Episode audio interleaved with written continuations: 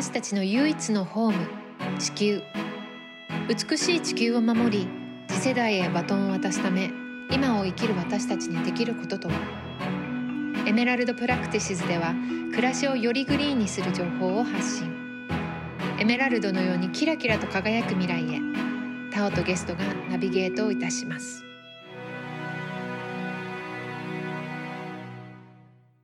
今回もですね、えー、と前回に引き続きジェイソン・コリンズさんにお付き合いいただいてヴィーガニズムの世界をもうちょっと詳しくお話ししていただけたらなと思っています。えー、ここからちょっと数字が続くので苦手な方はもしメモなどを取れればいいかもしれません。えー、と前回は本当にベーシックなヴィーガンっていうのは一体どういう人のことを言うのかヴィーガニズムっていう哲学ってどういうことなのかっていうようなところと,、えー、と衣食住で気をつけたいところっていうのをまあざっくりというか本当にまだまだね実は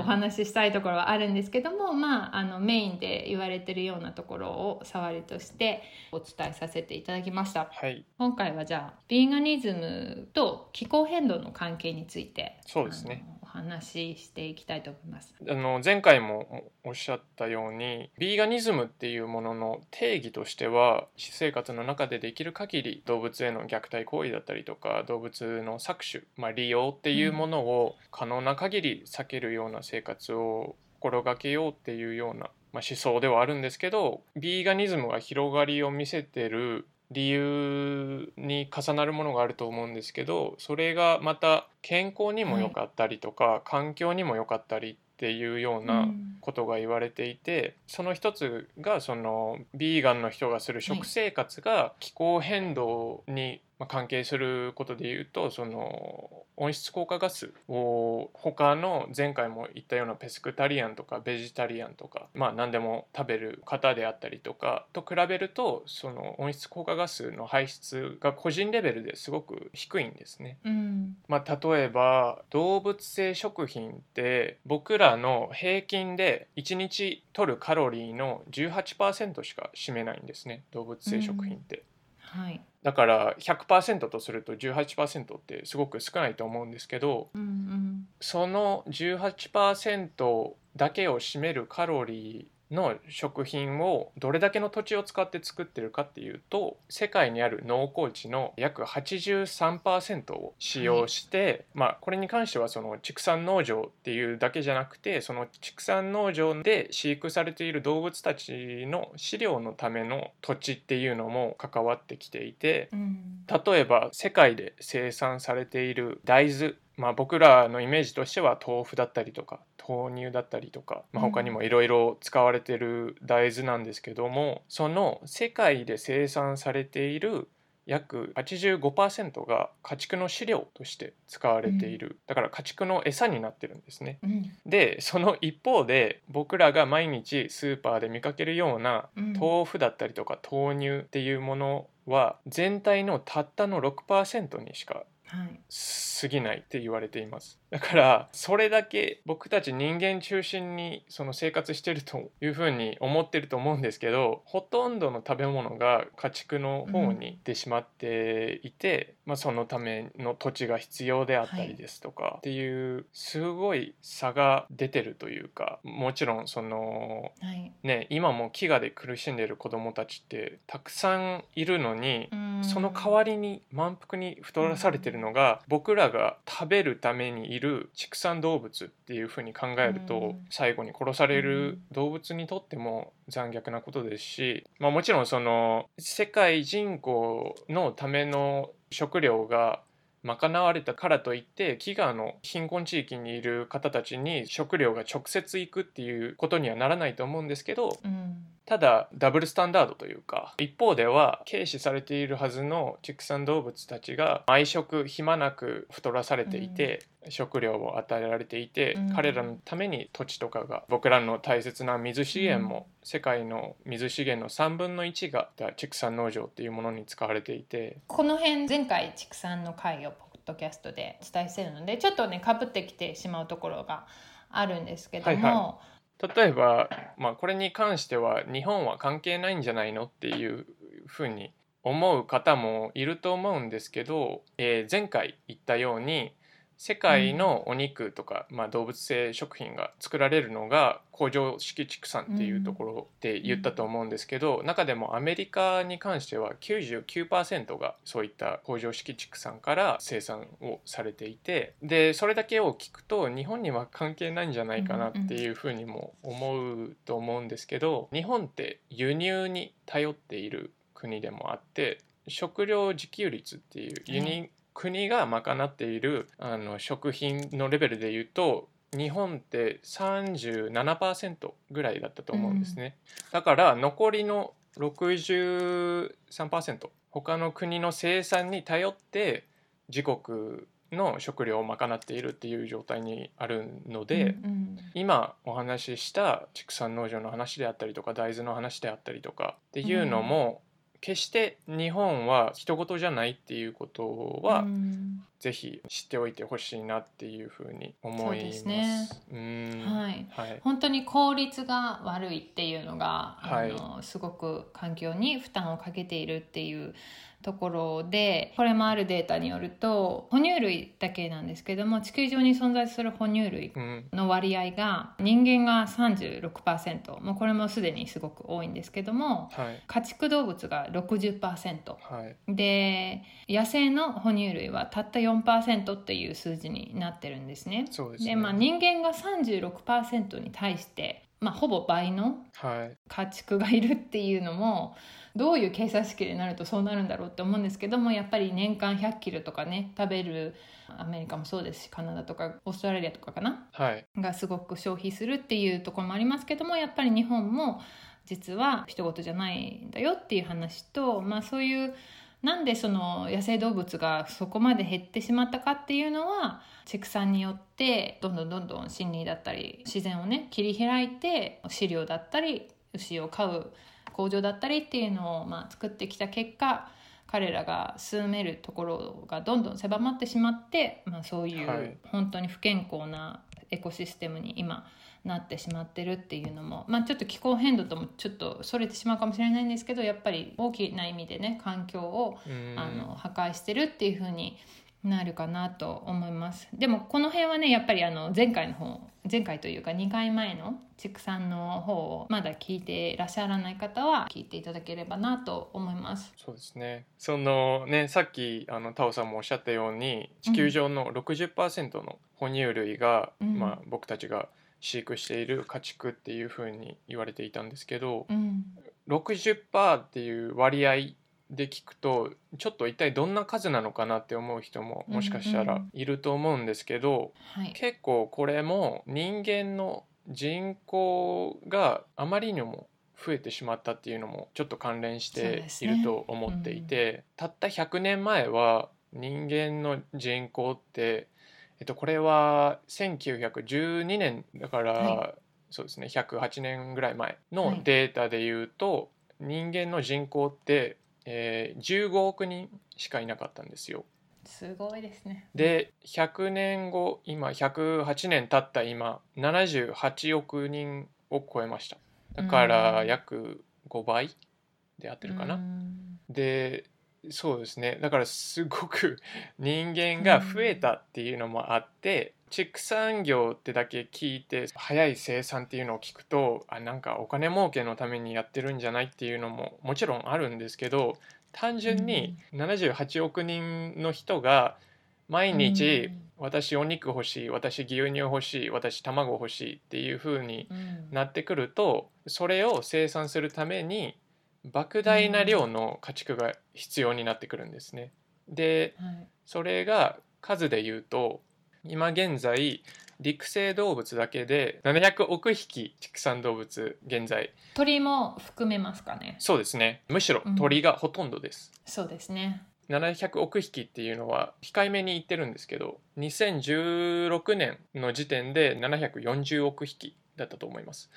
でうん。今もお肉の生産量っていうのは上がり続けているので実際あの人間の10倍の量のうん。家畜動物っていうのが育てられていて、うん。さらに今言ったのは陸生動物だけだと思うんですけど、うん。これが魚に関してはさらに多くて。そうですね。その数が、まあ、あまりにも多すぎて重さでしか測れないんですけど、まあ、それを、えー一番少ないところから一番多いところっていうふうに見積もった結果はい、約1兆から3兆匹うん。の魚が毎年、うん。えー殺されてるっていうふうに言われています。うんうんそれは天然も養殖も含めっていう数ですかね。そうですね、うん。確か52%が養殖だったと思います、うん。全体の。そうかそうか。うん。気候変動とじゃあそれってどう関係があるのって言った時にピンとこない方もいらっしゃるかなと思うんですけどやっぱり漁業もねだいぶ水質汚染とかっていうものにうん。負荷がかかってるって考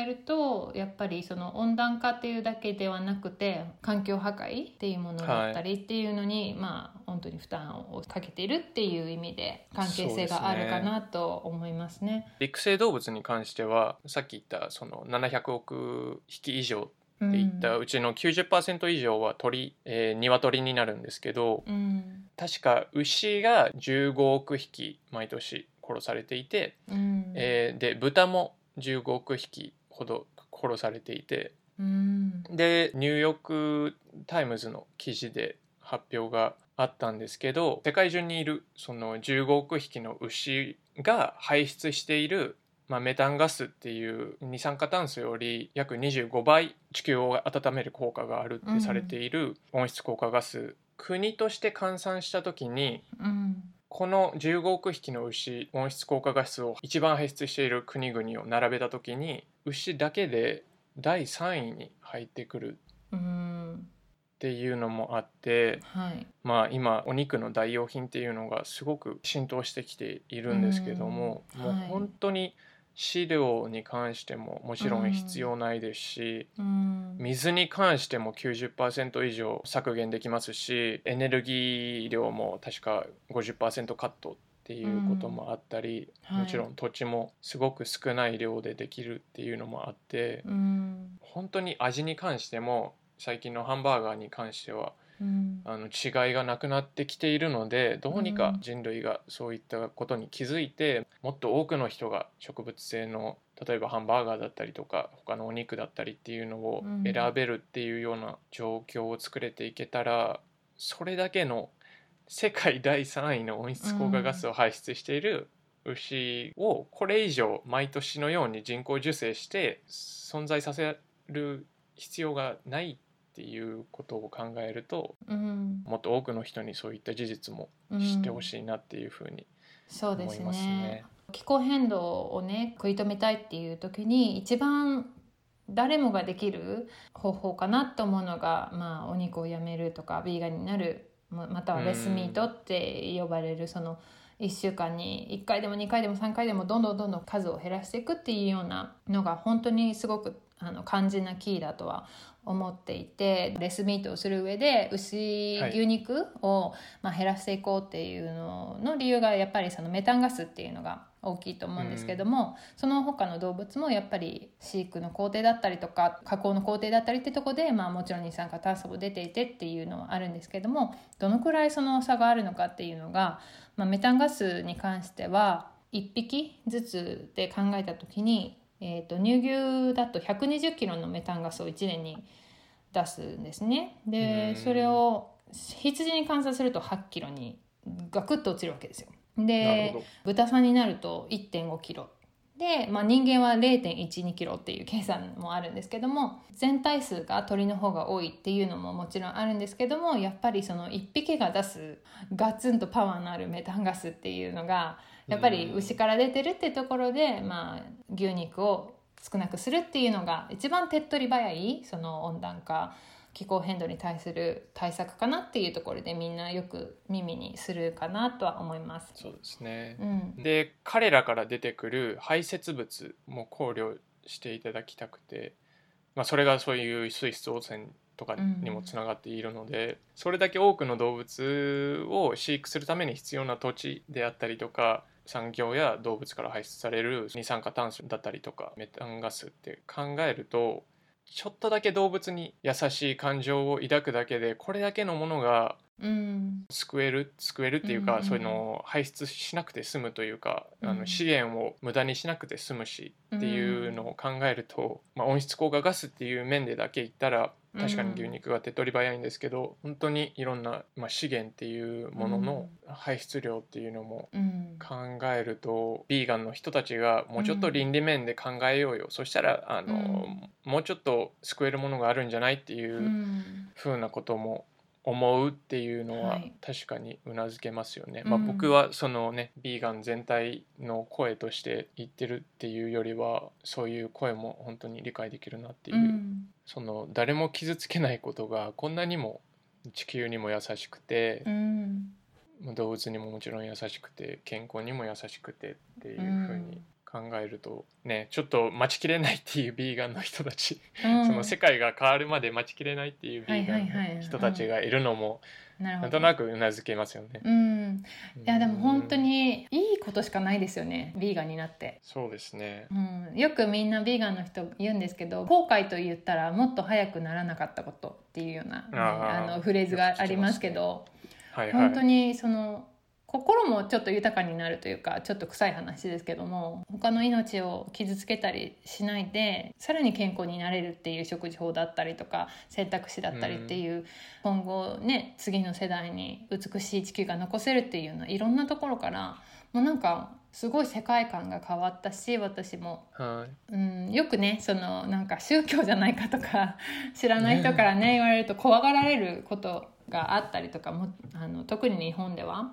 あってはい。でまあその宗教じゃないかっていうセリフってすごく稚拙だと思うっていうのはその人間うんなんかこうわからない自分の理解できないものに出会うとあ宗教だからとか囲って、まあ、安心させたいっていうところにあって、もう宗教とはね本当に何の関わりもないものではあるし宗教のことも否定をしてほしくはないその他の宗教に関して、ね。考え方だったりとかフィロソフィーっていう風にまあ、ビーガンっていうのは基づいてるかなと思っていますね。ジェイソンさんどうですか？なってからなる前となってからで。単純に気をつけるようになったというか、うんなんていうか僕もビーガンになる前は全然普通の人だったんで、うん多分相手の立場に立って考えるっていうのをすごく怠ってきた人だと思いますし、そういうビーガンになる前は。ただ、うんそれがビーガンになってから自分たちで声を出せない生き物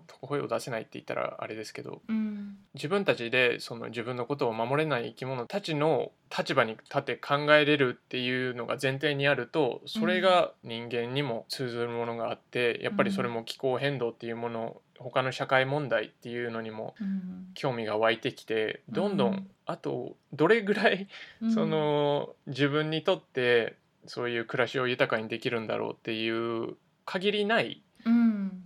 思いやりじゃないですけどはい。それがなんか、まあ自分の中でも試されているよううなん。感じにも思えたりそれが逆にありがたかったりとかっていうような、ね。すごく不思議な気分ではありますね。本当にたまに気づきますけど、うん。あまりに今はそのビーガンでいることがすごく当たり前のことになってきていて他の友達と急に話が合合わなくなるとかっていうこともあったりもするんですけど、それをねマイナス点をと取るかその、もしかしたらポジティブなことなのかもしれないし、うんうん。うん、そうですね。っていうとにかくいろいろ考えるようになったっていうことは本当に思います。なんか意識がちゃんとある状態で生きていられるみたいな感じですよね。今まで本当に無意識にそういうものを、まあそのハンバーガーにしても、えっ、と衣類にしても、これが動物から来てるってことを全く考えずに生きていたところから、覚醒じゃないけど。あのうん英語でね「アウェイクン」とか言いますけどそういう本当はいはいにちゃんと生きてるって実感ができるようなそんな感覚もあるかなって私は思うんですけど、でも本当にこの、どこでそういうふうなその覚醒だったりとか目覚めるきっかけができるかっていうのは本当に人それぞれタイミングがあると思っていて私もうんまあアメリカ生活長いので、まあ、ビーガンとかねフレーズは日本で最近すごく流行りだしたっていうのはありますけどわ私はもっと前から周りにすごくいてでも、うんうんその人たちがどんなに熱弁してどんなにビーガンがいいって言われてもやっぱり私は無視をし続けたわけですよ。あそうなんですね。うん、無視をし続けたっていうかその自分に関係がないことかなっていう興味が出なかったっていうのもあって、うん。でやっぱり私もたまにしちゃう時もあるんですけど本当にビーガンっていう生活が素晴らしいからこそちょっと熱が入ったりとかねあの話してる時にしちゃったりするとやっぱりその準備ができてない人からすると鬱陶しがられてしまう。でまあ、うん。そういう人にも出会ったこともあったしなんとなくちょっと否定的なイメージもあったんですけども私その東海岸にずっと住んでいてニューヨークだったんですけど、コネチカッテっていう次の上のもうちょっと北に行ったところの州にまあ、はい。あのなんていうんですか、えーとまあ、週末だけ行くようなおお家があってでウィーケンドハウスみたいのがあって、でそこに行くようになってから車で走ってる途中に広い広大な、えー、と敷地に、まあうん。鶏だったり豚は見なかったかな牛がこういる中で急に身近にそれを感じ始めてでどうして私ね。たちこれ食べてるんだろうって思って急に変わったんですよ。うん。その急に変われるきっかけだったりとかその、まあ、今回ビーガンになったのはジェイソンさんの発信だったりとかでジョイジェイソンさんはその世界で一番重要なスピーチっていうゲイリー・ヨーロフスキーさんの、まあえっと、日本語でも見れるので本当にぜひ見ていただければなと思うんですけど、まあ、そういうスピーチを見たきっかけとかね、いろん。なきっかけが本当にそれぞれあってで私たちがちょっと熱くなる時って人によってはねあると思うんですけどやっぱりその動物だったり環境だったり何かも守りたいものがある時にどうして分かってもらえないんだろうっていう気持ちでちょっとこうね熱くなったりとかすることはやっぱりたまにあるかもしれないんですけどそれって本当にその、話してる相手を傷つけたいとかっていう思いよりも何か本当に大きなものを守りたいっていうところから来てるっていうのを気づく時がはい。来ると思うんですよ、なので私も本当にあの時あんな風な態度をねビーガンの友達にしちゃって情けなかったなとか思い返す時もあるんですけどもやっぱりそういうみんなそれぞれねタイミングが来ればいいなと思っていて、まあ、このポッドキャストでねもし1人でも2人でもちょっと考えてみようって思う人が出てきてくれたら本当に本望なんですけどもそんな中その私たちがいろいろね見てきてるそのおすすめの映画やドキュメンタリー映像などをちょっとここで紹介したいなと思うんですけどもはいはい。どうでしょうジェイソンさんは？僕は本当にできることなら世界で一番重要なスピーチっていうのがうん。まず思い当たるんですけど、うん。まあその他にもゲームチェンジャーってはい。いうドキュメンタリー、今回栄養面に関してはあんまりそうですね。お話できなかったんですけど、それに関してもし気になる人であったりとか私うん。アスリートなんだけどタンパク質どうなんだろうっていうふうに悩む方とかもうんうん全然いると思うので健康面から気になる方っていう方がいたら、Netflix か iTunes ではい。日本語字幕で、えー見ることができるので本当におすすめです。はい。あとはどうですか？タオさんもそうです交互に？ね。あ、じゃあ交互に。まあえっと 畜産の回とかぶっちゃうんですけど、まあカウスペラシーっていうのはまあ牛肉がメインになってるんですけども、まあ牛肉産業のあの黒い裏側だったりとか、まあ、どれだけうん。気候変動に加担しているのかっていうようなところがあの見えてくるのでそのドキュメンタリーって多分そのそれぞれどういうところに訴えかけるかっていうのがあると思うんですけど一番最初のそのゲイリー・オーロフスキーさんはもうちょっと倫理的な考え方っていうビリーフっていうかししなんだろうな信念とかっていうところにうん。訴えかけててそういうのが、えっと入りやすいって人はそれがおすすめだしゲームチェンジャーはやっぱりその健康面から懸念してたりあの疑問がある人はすごく入りやすいと思うしあとカウスピラシーは私はそうですね気候変動だったりっていうのがあと人権問題とかねそういうのも含めえっと事実その本当にファクツとしてあのガツンとくるような、まあ、情報がすごく入っているなと思いますね。うんあと動物に対してのまあ慈悲だったりとか愛情っていうものはどういうのを見るといいと思います？その YouTube でタダで見れる「ドミニオン」というはい。映画があるんですけどそれこそ最初にもあの途中にも言ったようにうん。世界の畜産農場の90%を占める工場畜産っていうのがはい。果たしてその中がどんな風になってるかうんっていうか、まあどんな風な毎日なのかっていうのを客観的事実としてはい。すごく受け止めがたいものではあるんですけどもちろうんん。映像に関してもとてもあのグロテスクなものになっていたりうん。とかするので、そういったものが苦手な方はあまりおすすめはできないんですけどうん。自分が今まで食べていた動物がもう僕もそうですし何十年も何十年っていうか、そのまあ24年食べてきた動物っていうのがどういった過程でできていたのかっていうのを改めて見せつけられたというか、うん。えっとまあ、監督の方は8年かけて作ったっていうふうに言われてるんですけどね。その過程でももちろんカメラを仕掛けるっていうことをしなきゃいけなかったのでとても危ないそうですね。もう本当にメンタル面まですすごく犠牲にしてきたような方の映画になってるので、うん。そのただただグロテスクなだけじゃなくてしっかうんりその順序立てて説明してくださっていて最後にはちゃんと希望もあるような形でうんうん。終わってるので人類ってもっといいことできるんじゃないのかなっていうふうに、はい。あの最後には思えるような内容にもなっているので、もしそういう内容が大丈夫な方であれば、うん。ぜひ見ていただきたいそうですね。映画になってます。うん、はい。あの思想的ビーガンっていうのは賛同できるし気候変動に関しても動物に関してもケアしていきたいけどやっぱりあの味がねやめられないって人におすすめかなと思ってますねドミニオン。ガツンとくるかなって。そうかもしれないですねうん思います。で本当にちょっと苦手な方にはねおすすめできないんですけどもなぜそれがその8年もかけて作られるっていう長い工程でしかできないのかっていうことを考えるとやっぱりその隠したい事実っていうのがあるんですよね。うんでその暴力とかね虐待を振るってるからっていうだけではなくてその家畜たちがどういう工程で育とうとまあ最終的に殺されるっていうところのプロセスを今まで私たちはね目を背けてきたんですが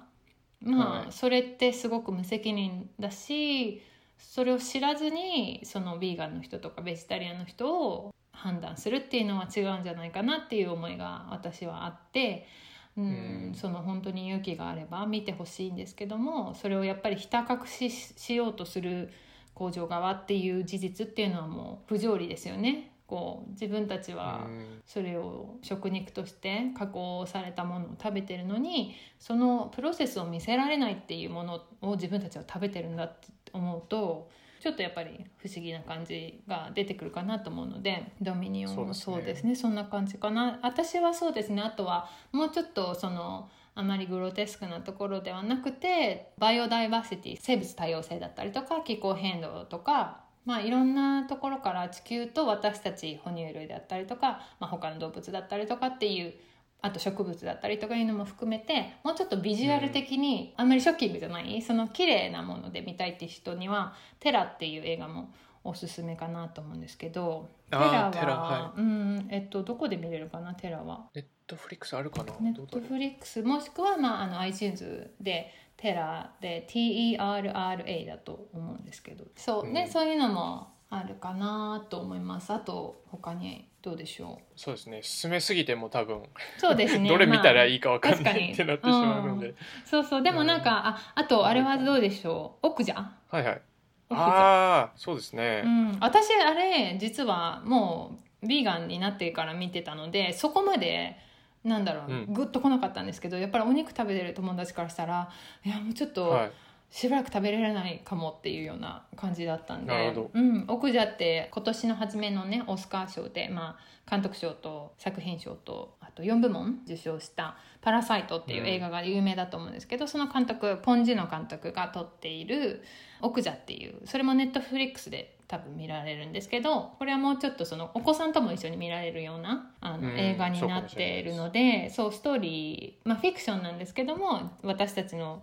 日常生活とすごくリンクができるようなそんなうん映画になってるので、これもおすすめかなとは思いますね。そうですね。監督自身も奥者の制作期間はうん、自分でその畜産業っていうものを自分で調べていった結果、その期間だけビーガンだったっていうことをその期間だけ？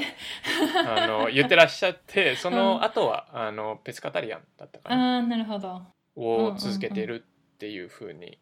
えーうん。言ってらっしゃる。いやでもそれってまあちょっとこれも偏見かもしれないけど韓国人の方にとってはすごく大きいですよね。やっぱりあれだけバーベキュうん。ーバーベキューとか焼肉もねすごくメジャーそうですね。な、あの食事なのですごくそれはリスペクトできますね、私もやっぱりペスカテリアンを経てるのでまあ本当に最初からあのこれをお伝えしたいのがやっぱりヴィーガンの人をその自分の持ってる知識の中だけで判断しても欲しくないっていうのもあるし逆にそのペスカテリアンだったりベジタリアンだったりっていう人たちが「えあなたここまで環境のことを言ってるのにお魚食べてるじゃん」とか、卵食べてるじゃん」とか、なんかそういう揚足の取り合いっていうか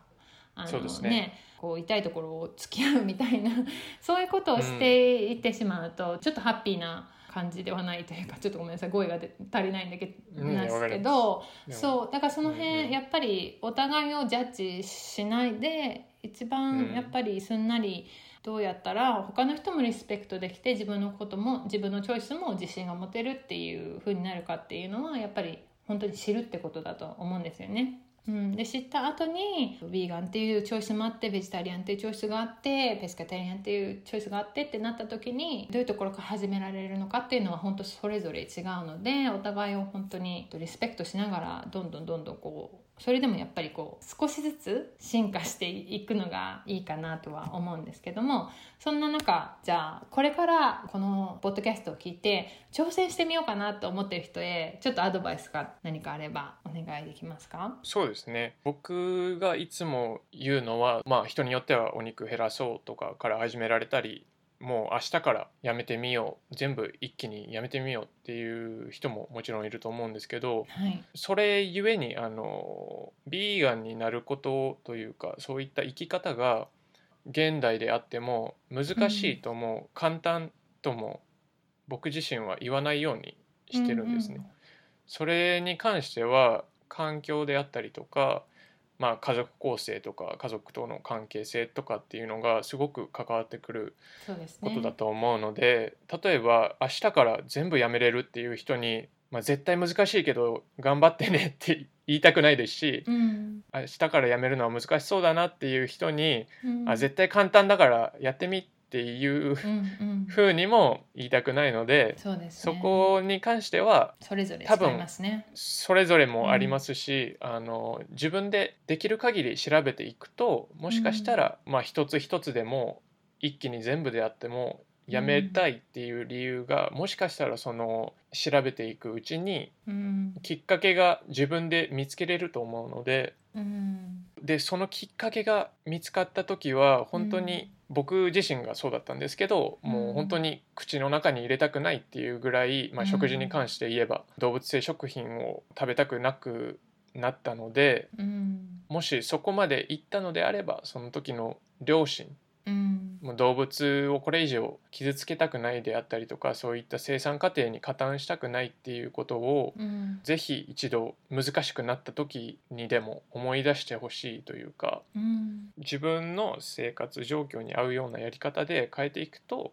本当にいろいろな発見があったりしてその自分の変化を楽しんでいけると思うので、そうですね。やっぱり最初から完璧を目指すのって困難なこともきっとあると思うので私もやっぱりすごく段階を踏んであの、まあ、これはそのオルタナティブなこういう商品が見つかったからこっちに切り替える。でこれはままだちょっとそのリサーチが行き届いてないからちょっと残ってるけど残ってる分のこの動物性が使われてるものだけど、まあ、使い終わってからとかね分かんないけど、まあ、人によってテンポも速さも違うしそれをそのできなかった自分を責めるのは気をつけてほしいなと思うところで私も最初うん。自分がどうしたら明日から食事ができるのかとかこの家にいっぱいある革製品だったりとかっていうのをとどうやって向き合えばいいのかとかっていうのをすごくあの、まあ、悩んだ日がね、いはい。でも1週間ぐらいかな。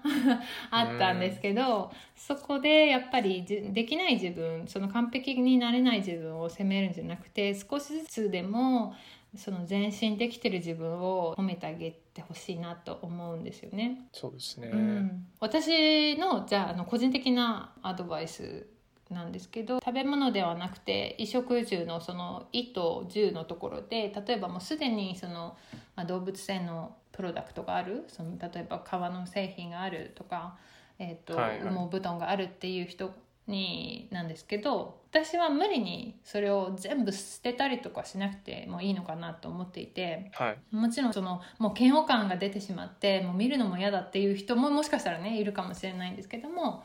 その、やっぱりもう一度その商品になってしまったものを自分がもう手にしてるっていうことを誇ることはできないかもしれないけどもそれだけ長く一生懸命愛着持って使ってあげるっていうのも、まあ、一つの手法なのかなと思っていて。で例えば今うん後その、わかんないけどなんか山登りに行くからどうしてもいいトレッキングシューズが欲しくて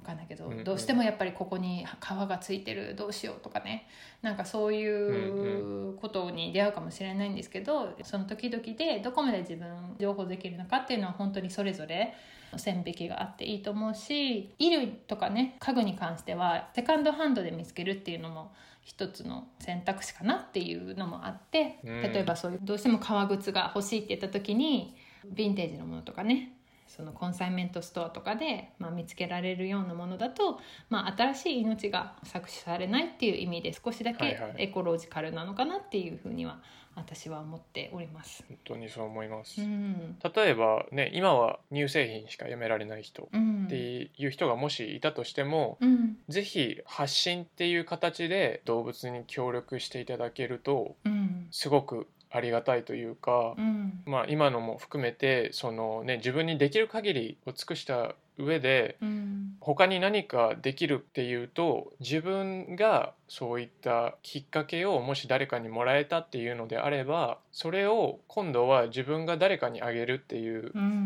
渡せるっていうことが可能になるっていうはい。意味でもあると思うので、うんうん。まあ、さっきも説明したそのね工場式畜産っていう場所にはい。短い間ではありますけど生涯閉じ込められてる動物っていうのはうん。世界的にはまだ大多数の人がうん。食品だったり商品として見られてる場合っていうのが多いと思うんですけどうん。もしも彼らそのね畜産動物に違った人生がうん。あったなら自分の家の愛犬であったりとか愛猫っていうように優しい感情表現をできる動物たちなのでうん。僕たちと同じように苦しみだったりとか悲しみだったりっていう感情もちゃんと感じることができるうん。動物でもあるのでもしそういった実情っていうのを彼らのために彼らの代わりに伝えていけるような立場とか、うん。そういう状況にいるのであればぜひうん。そのね、今 SNS ってすごくそういった意味では役立うつプラットフォームだと思うので、はい。ぜひ少しでもいいのでうん。広めて情報を広めてくださるとうん。今まで食べてきた動物っていうのにも恩返しできる恩返しっていう言い方は違うんですけど、うんうん一矢報いるじゃないですけどまた違う言葉が、そうまあ、ですね。でもそう、えー。恩返しというかペイバックというかね。その思いやりの,、あのペイフォワードというかそれがどんどんどんどん輪を大きくしていければ、やっぱり、はい。どのアングルから見てもすごく幸せな生き方になるかなっていうのは私も思いますね。うん、SNS っていうのは本当に私もヴィーガンになるきっかけをもらったっていうところで本当に今すごく盛んにいろんな情報がね自分が知りたい情報が簡単に手に入るプラットフォームだと思うので本当に有効に活用してほしいなと思っていて本当にジェイソンさんの「Still a Vegan」っていう「Still」っていうのはちょっとせ、えっと、スペルで言った方がいいかな？S-T-I-L-L-A-V-E-G-A-N ですよね？そうですね。はい。はい、それをそのアカウントをぜひ探していただいてまだご存知ない方はぜひ見てほしいなと思っています。本当に分かりやすく。そして感情移入しやすいようなビデオをね紹介されてるしあとすごくあの今積極的にいろんな他のヴィーガンの方たちだったりとか、まあ、環境活動家の方だったりとかまた全く違う分野の方だったりとかとあのインスタライブもねすごく定期的に行われてるのでその辺もすごく面白いので、はい、皆さんにも見ていただけたらなと思います。ありがとうございます、はい、本当に。ね、じゃあ今日は本当にジェイソーさん長いことありがとうございました。まだまだちょっと話足りないですが。ね。いや本当に。またぜひ機会があれば。はい。ありがとうございます。では、はい、この辺で失礼いたします。エメラルドプラクティシズでは Twitter や Instagram などでも随時情報をアップしているのでそちらのフォローもよろしくお願いいたします。それではまた次回。監修協力はオノリリアン。音楽はジェームス・マレンがお届けいたしました。